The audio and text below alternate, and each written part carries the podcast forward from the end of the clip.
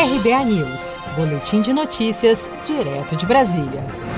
Segundo dados atualizados do Ministério da Saúde, divulgados na noite deste domingo, 23 de agosto, o Brasil já acumula 3.605.783 casos confirmados e 114.744 mortes por Covid-19. Ainda de acordo com o balanço oficial deste domingo, 2.739.035 pessoas já se recuperaram da doença no país e outras 752.004 seguem em acompanhamento.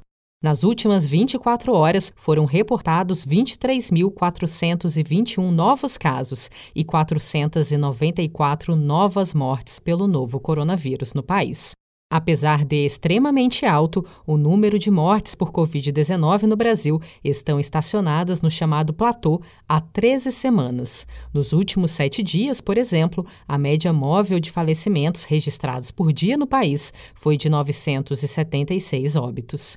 Para o secretário de Saúde do Estado de São Paulo, Jan Gorenstein, não se pode apenas levar em conta a média nacional de casos, uma vez que há diferentes realidades regionais da pandemia no país. Nós temos realidades diferentes no nosso país. Nós temos, uh, especialmente a região sul, ascendendo, aumentando o número de casos, assim como alguns estados, como Rio de Janeiro e São Paulo, na região sudeste, estabilizando o número de casos. Então, a gente está tirando uma média do país. E quando eu falo assim, vamos ficar tranquilos, eu passo a falsa impressão que está tudo bem. E não está. Segundo gráficos divulgados pelo Ministério da Saúde na semana passada, o cenário de mortes por Covid-19 está mais ou menos estabilizado desde a semana epidemiológica 21, que compreende o intervalo entre os dias 17 e 23 de maio. As informações da pasta vão até a semana 32, que acabou em 8 de agosto. A epidemiologista Maria Yuri Ichihara destaca que, de fato, ter uma curva em platô é uma vitória, considerando a flexibilização precoce do isolamento social, mas alerta que a curva de óbitos pode não ser exata, em face do atraso nas notificações e da baixa testagem para determinação da causa dessas mortes.